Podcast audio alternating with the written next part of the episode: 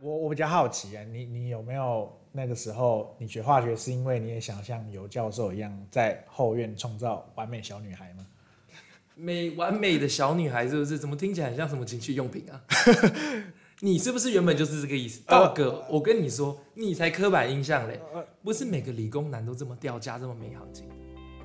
欢迎来到台湾默克 Life Science Podcast，一起坐下来喝杯咖啡，休息片刻，聊聊科学人的生活大小事。你现在收听的是《默默轻松聊》，大家好，欢迎收听这次的默默轻松聊，我是道格。我是法兰克。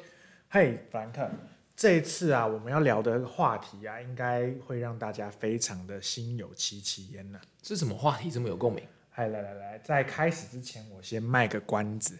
那我再让大家还有你来先做一个小小的测验。一开始就要测验，这么紧张啊？嘿，我最喜欢考试了。好，来吧。好，测试的题目是这样子，我等一下会讲一段小故事。那借由这个故事呢，你要去联想一下故事里面的人物之间的关系。好准备好了吗？ ，OK，好，那我们就开始喽。有一天呢，有一个爸爸带着他的小孩，在要过马路的时候呢，小孩子调皮呀、那题 Yes，他在变灯号之前呢，就是很冒失就冲到马路上，哎，好巧不巧，车子就开过来，他就不幸的就出了车祸。那救护车赶忙那就把这个伤员送到医院去。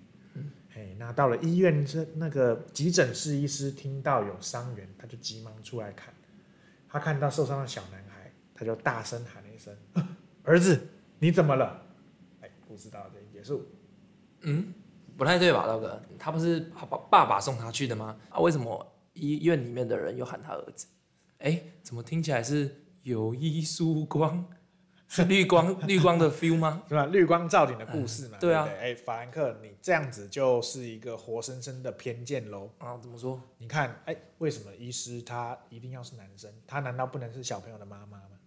啊，是他妈，医生是他妈妈哈，对，其实这个其实就是一个性别上的刻板印象啊。会认为医生应该就是男生才合理。对，其实这个不论是我们现在社会周遭，不论是工作还是任何的这种事物，这种刻板印象其实无处不在。对，今天我们要讨论的就是，哎，大家有没有因为刻板印象这件事情有一些啼笑皆非或者一些有趣的故事？哎，我那我问一下，刚刚那个开车撞到小女孩的是女司机吗？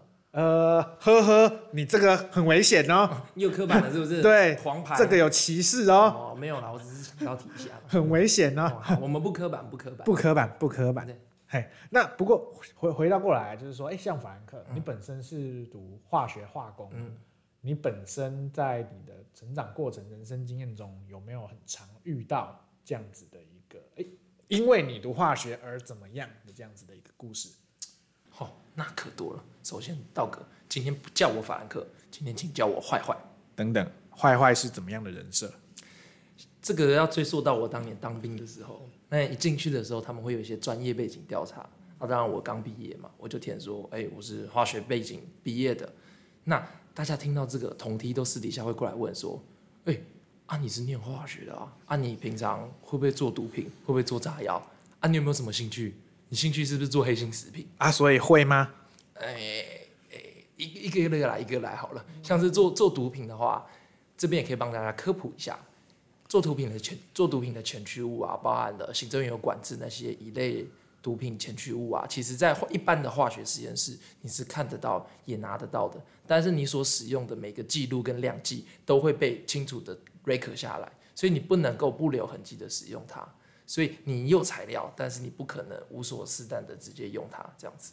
那做炸药的话就更更广泛啦。其实很多东西都有爆炸的风险，包含你把活性大的金属丢到水里，它本身就会爆炸。哦，还有把气球打太满气也会是不是？哎、你骑脚踏车呃破风也是也是算一种爆炸这样子。啊，所以所以化学系的责任角色应该更是把这些有可能爆炸的风险把它控制住，而不是不是说念化学的就会哎、做毒品啊做炸药。那那另外一点是为什么我当时会被教坏坏呢？不知道各位听众有没有看过一个国片，它叫《角头》，里面就有一个很有名的一个一个成算一个反派的主角，他就是念化学背景的，但是他误入歧途跑去黑帮里面制毒，他在里面的艺名角色名就叫坏坏，所以自此之后呢，我在里面就一直被叫坏坏这样。啊，失敬坏坏失敬失敬。呃，不敢当，不敢当。不过你这个还好啦，你你记得上一集我跟你讲过我是学营养的嘛？哎啊，营养又有被贴什么标签吗？我那个时候下部队的时候，他们说：“哎、你是读营养系的，我们火火头兵缺人，就叫我去炒菜。”但我哪会？为什么营养会炒菜？对啊，就觉得我是厨工，有没有？哦，那是对单纯他们缺人吧？对，但其实我只会煎蛋，还会煎的操回答。哦，那你应该是化学的才对。对吧？操回答是化学。嗯对对对不过老实讲啦，化学这这这个名词对我个人而言，确实，它常常对我来说，它常常跟比如说危险啊、爆裂啊、毒气啊这些东西联想在一起。确实，我也有这样子的一个印象。那不确定是不是小时候受到一些影视作品或新闻报道的一个影响。呃，影响我最深的是那个非常经典的影剧，你应该有看过，听说哎，《飞天小女警》。啊，意料之外，我以为是什么港片、什么什么枪战跟制度有关的。对不起， 哦，飞天小女警啊，我知道。你说莫人啾啾嘛，里面在那边做一些奇怪的化学实验，哎，对对对想对要对毒害对对，别人的那个嘛。对对对对对，哎，你有看过有有吗？有有，我看过。那我我比较好奇啊，你你有没有那个时候你学化学是因为你也想像尤教授一样在后院创造完美小女孩吗？哦，你说他在那边那个里面演的说什么糖、香料、美好的味道，还有哎什么 X 物质？哎，，对，化学物 X，你说做做出美美完美的小女孩是不是？怎么听起来很像什么情趣用品啊？你是不是原本就是这个意思？道哥，我跟你说，你才刻板印象嘞！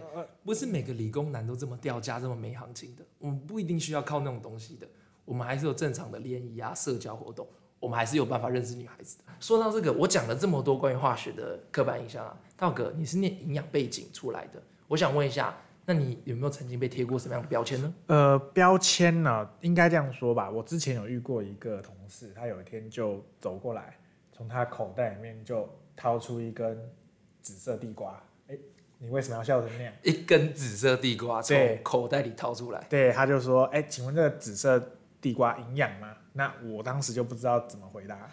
不是我能理解他为什么这样问。像我自己口袋里很多东西啊，我紫色玉米、紫色山药、紫色马铃薯，还有紫色的茄子、欸，哎我都想问你这些哪些比较营养？呃，让我一个一个来跟你解释。哎、等一下，茄子本来就是紫色的吧？哎、哎我重点是想问说，像你是念营养的，你会不会真的就能判断哪一些颜色的蔬菜水果真的比较营养健康？呃，其实这也是对我们的误区啦，吼，就是其实营养学这门专业并不是把我们训练成一个所谓的食物字典，对，其实营养的概念它是均衡。那紫色的东西呢，其实它就是含很多花青素，它就非常的抗氧化。那这种抗氧化的东西，虽然它当然是一个好东西，但这种东西也并不是吃越多就越健康。我们讲到的还是一个均衡。重点是均衡。对，毕竟就像你看嘛，那种补品吃多了，它也是肥胖，医院还是会跟你说你这叫营养不良，并不是越多越好。好像那种虚胖的那种状况，没错，举一个非常好懂的例子，来，我有听看过那个第二个世界名作《中华一番》吧？好懂，看对过，对对对对，他们在最后一个料理御前对决的时候，哦嘿，他不是吃了特级厨师阿飞的，吃完之后皇帝就说他再也吃不下了嘛。对，吃了一百道了嘛，吃不下了。对对对，那当时小当家主角怎么办？他就做了一道清爽的凤凰水晶。豆芽菜的那个，对不对？对，啊，皇帝吃了之后，哎，突然之间神清气爽。惊为天人。没错，他马上就有办法再战一百回，这个就是所谓的均衡带来的一个力量。再战一百回，没错，那同样的这个故事之前还出现了，就是他们在争夺传说中厨具的那一集，就是有那个彗星炒饭。啊，我记得记得，对对，它里面就切了很多那个酸梅，酸梅对，酸酸酸甜甜，就像初恋，对对，跟那个比较油腻的炒饭一起，达到一个均衡的一个作用。对，重点就是均衡。哦，重点是均衡。我看那幕的时候，我都记得那个彗星炒饭是投石车丢出去的，哎哎，投石车其实也是重点，哎，不不是啦，不是， 并不是那样子。哦所以营养最终还是讲究均衡这件事嘛。没错，是均衡。那除了这种有颜色的水果跟均衡以外，我还想问道哥，好，小学啊、国中我们都会吃那个营养午餐啊，三色豆又难吃又不懂，那而且重点是我根本搞不懂它营养在哪里耶。呃呃，这这这个嘛，就像呃太阳饼里面也也不是主打太阳嘛，啊，老婆饼里面也没有老婆啊，对啊，钱包里面也没有钱。 啊，调薪也是通常都是真的会调薪的啊、嘘，差一点你就要被 ban 了。凡客，你刚刚其实有讲到就是所谓的刻板印象了。那其实我们先拉回来一下，你实际上被别人这么多的疑问污名化，那、实际上你真的进入到化学系念完，然后从业之后啊，化学系真的跟这些有毒有害危险真的是那么 close？真的这个标签是真的吗？呃，是真的。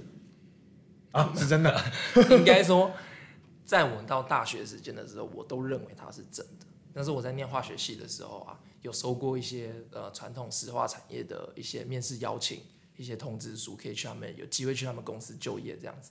那那他们公司工应该说是工厂是设置于就是大家耳熟能详的，就是云林啊、麦寮、六轻工业区那边，啊，我知道，我知道，就是那个自己会冒烟的地方没有冒烟囱会冒烟，自己不会冒烟。哦，然后或者是走在路上会不小心就爆炸，哎，对你可能淋到的雨那个 pH 值都比一还小。对，然后居民走在路上都穿的白白的，戴着一个 mask，呃，even 你大便里面还射得到辐射线，然这种状后况。那个下雨不小心滴到身上会出现破洞，哎、好了啦，那边有住正常人啦，你这样子那些人是怎么生活的？啊也是也是，对对对，所以回到这边，我想讲的是说，直到那个不久前还在念大学的时候，很多石化产业对于化学的印象，的确都还是停留在有毒、危害，然后高风险，对你健康是不好的这种既定印象中。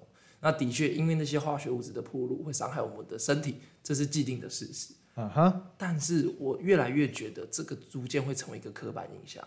以前化学是用来伤害我们的毒药，但现今它有可能是拯救我们下一个时代的解药。听起来是蛮高大上的，可不可以再具体的跟我讲一下这是怎么回事？像是这些化学品，你说要完全不用它是不可能的，就是小至船产、大至科技业，无论如何各行各业都会遇到用到很多的化学品，甚至溶剂等等。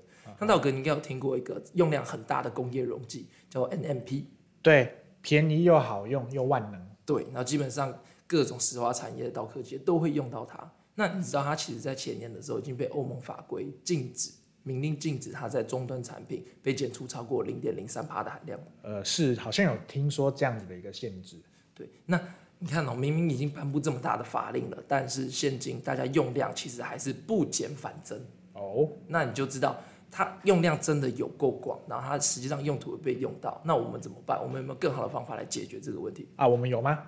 我们的确还真的有，像我们公司自己有推出一系列的绿色 solvent 的产品，像是 s i r e 或者 NBP，它们的出现是从生殖，很多是从生殖呃生殖废弃物来的，像是常见的那种甘蔗、玉米等等来的，不是紫色的、哦，哦，OK，黄色的，黄色是 不是正常颜色的，对，OK，对，没那么多颜色，就正常的一些农作物转来的生呃生殖化来的一些溶剂。那它其实性质就跟 AMP 一样，它是急性非脂质的，在用途一样的情况下，它不仅没有生殖毒性，呃，生殖的那个。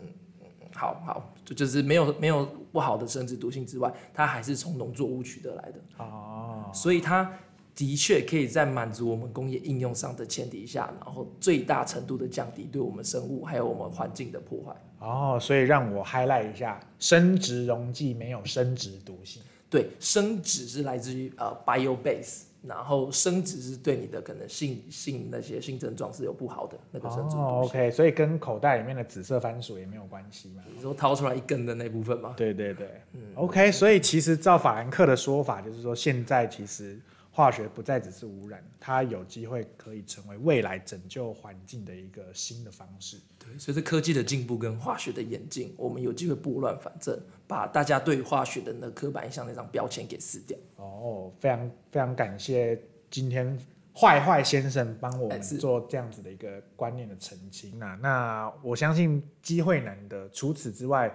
我们还有很多刻板印象，想说在这个机会邀请 Frank 来帮大家解惑一下。不只是真人呐、啊就连那个最近最夯的 Chat GPT，好像也对于化学人这件事情都有非常严重的误区啊。好，我们来听听到趁底是此趁哪些此机会有没有赶快教大家一些正确的观念，好不好？没问题的。好啊，那我来看一下哦。第一个就是说，化学人常常都可以自己在车库发明很多喝了就可以飞天的饮料，是真的吗？是真的，但通常只能用一次。哦，那化化学人最对社会最大的贡献是发明了彩色的烟火。呃，对，但是除此之外还有 Merck 系列的相关产品。哦，那化学人都是炼金术师与法师、魔法师的后裔。呃，这个也是对的。我昨天刚查过族谱，我是第六十六代。那那个化学人其实都在秘密的研发，可以在未来用于对付撒旦的武器。啊啦，巴卡达布拉哎，那什么东西？啊，积极护法现身。那化学人其实有能力呢，在开发一些把娃娃变成真人的药水。道哥，不是跟你说过了吗？不要对理工男有刻板印象好吗？对不起，那呃，各位听众，感谢法兰克这边啊，不是，感谢坏坏在这边帮大家的不负责任的回复。那也希望这些知识呢，也可以让大家带回去，那终身受用，好不好？相当实用啊。对，真的真的，哎，感谢今天我们的坏坏给我们大家的一个解惑。那相信除了我们之外，听众朋友们应该也遭遇过非常多，或者是听过很多因为刻板印象而来的一些被贴标签的标经验签嘛。对对啊，对，像是我们常听到念会计系的，是不是就是精打细算、心算九段呢？哎，比如说像读法律就是要能言善道，措辞犀利。还有啊，那个读音乐系的，是不是要呃绝对音感、五音不全，哈利路亚。诸如此类的？如果各位听众你有曾经被贴过标签的，会留下刻板印象的一个经验，都欢迎留言与我们讨论。哎，那今天的默默轻松聊，与你下次一起轻松聊。再见，再见啦，拜拜。哦，OK，下播下播。道哥，私下问你一个问题哦，刚那包洋芋片啊，又油又咸，你吃的时候有没有过水啊？闭嘴！在这边带来给各位一个好消息。好消息，二零二三五月二十七，台湾默克即将举办第二届年轻科学人竞赛。二零二三 Young Scientist Award，只要你是研究在生物或化学领域，不管你是大学、硕士或者博士级的研究生，年轻的科学家就对啦，我们即将提供给你一个展现你研究成果的大平台，大平台最高奖项达十万元。十万元，立即上网搜寻“二零二三年轻科学人二零二三 Young Scientist Award，”，我等你。等你。还想听到更多有趣的话题吗？快按下关注键，就能在第一时间收到我们的上线通知。